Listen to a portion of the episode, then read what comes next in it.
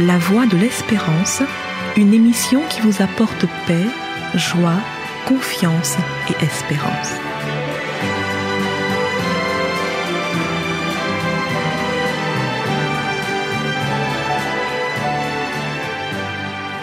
Bonjour la Guyane et bonjour à tous depuis la Guyane.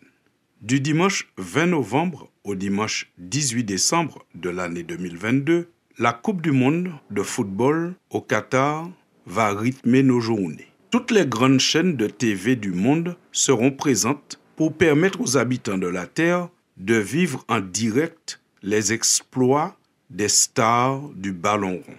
Mais saviez-vous que cette semaine dans laquelle nous sommes, c'est-à-dire du 30 septembre au 9 octobre 2022, s'est déroulée une autre Coupe du Monde de foot dont la presse ne fait presque pas mention. Il s'agit de la Coupe du Monde de football des amputés. 24 équipes nationales y ont participé, dont celle d'Haïti et de France. Il est à noter qu'après avoir battu la France en match de groupe et les USA en huitième de finale, ce mercredi 5 octobre, l'équipe d'Haïti s'est qualifiée pour les quarts de finale. Même si les grands médias n'en parlent pas, cette Coupe du Monde de football pour amputer existe bel et bien. Et en réfléchissant bien, et en réfléchissant bien, on est en droit de se demander si ces joueurs ne sont pas les véritables stars du foot. Des hommes qui, après l'amputation d'un membre, font preuve de résilience, arrivent à rebondir pour continuer à pratiquer leur sport favori, même si c'est un peu différemment. En effet, dans le foot pour amputer, les joueurs de champ peuvent avoir deux mains, mais une seule jambe. Les gardiens de but peuvent avoir deux jambes, mais une seule main. Le jeu se joue avec des cannes anglaises en métal ou en carbone sans prothèse. En compétition internationale, une équipe est composée de sept joueurs, six joueurs de champ et un gardien, plus des remplaçants. Le jeu se pratique sur des terrains de 60 par 40 mètres maximum, ce qui représente à peu près la moitié d'un terrain traditionnel. Le jeu peut aussi se pratiquer en salle, sur un terrain de hand ou de basket. La durée des matchs se décompose en deux périodes de 25 minutes, avec une pause de 10 minutes. Ces joueurs de foot sont des exemples en matière de courage et de résilience. Certains d'entre eux sont d'anciens professionnels du football classique, mais après un accident, ils ont été amputés d'un membre. Ils ne se sont pas laissés abattre. Ils se sont relevés.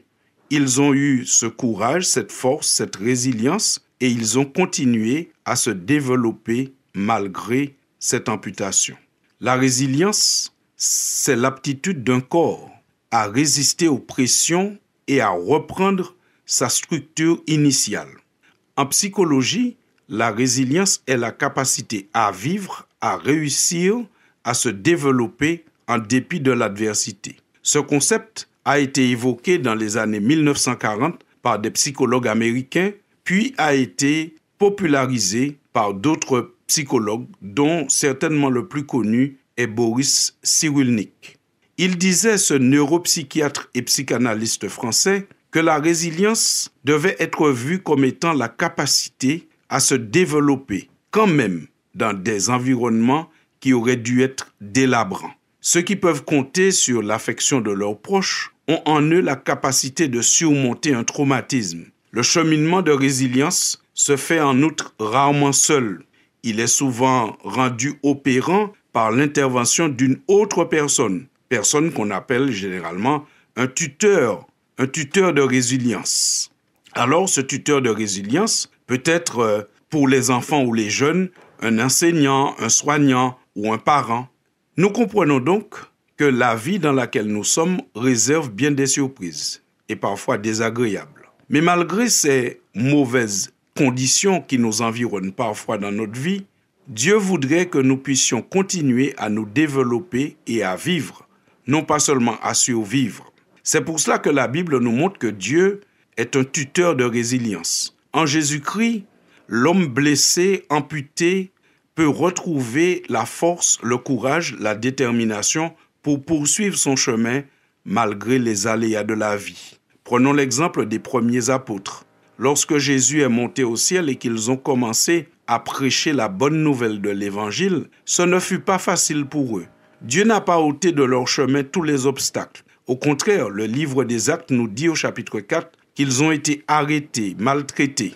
Mais malgré le fait qu'ils étaient arrêtés, menacés, ils poursuivaient leur chemin en disant ceci. Et maintenant, Seigneur, vois leurs menaces et donne à tes serviteurs d'annoncer ta parole avec une pleine assurance, en étendant ta main pour qu'il se fasse des guérisons, des miracles et des prodiges par le nom de ton saint serviteur Jésus. Quand ils eurent prié, le lieu où ils étaient assemblés trembla. Ils furent tous remplis du Saint-Esprit et ils annonçaient la parole de Dieu avec assurance. Texte à lire dans le livre des Actes au chapitre 4 à partir du verset 29 jusqu'au verset 31. Nous comprenons bien que la poignée d'hommes que Dieu a utilisée pour conquérir le monde, pour transmettre l'évangile à la terre entière, ils n'avaient pas toujours les bonnes conditions. Certains d'entre eux étaient même affectés dans leur chair, comme l'apôtre Paul, qui visiblement avait des problèmes avec ses yeux. Quand il écrit aux Galates, il leur précise, c'est bien moi qui ai écrit cette lettre, car voyez avec quelle grande lettre je vous ai écrit de ma propre main.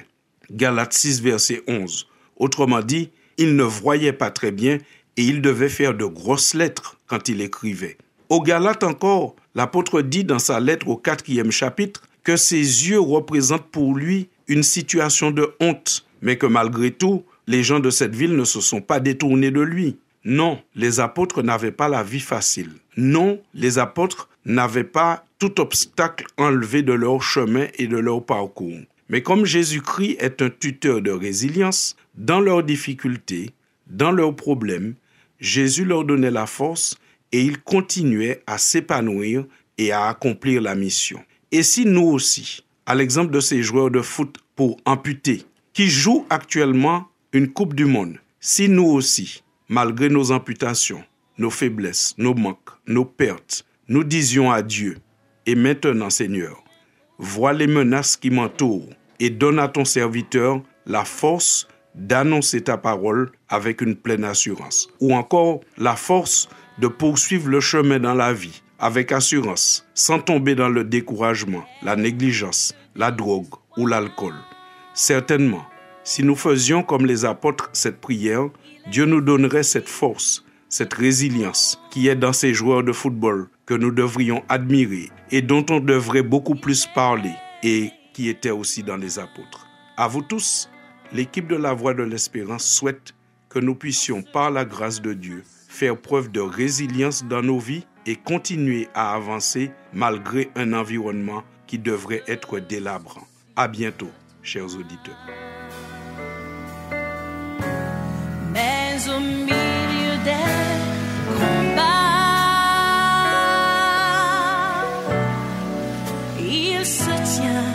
tout près de toi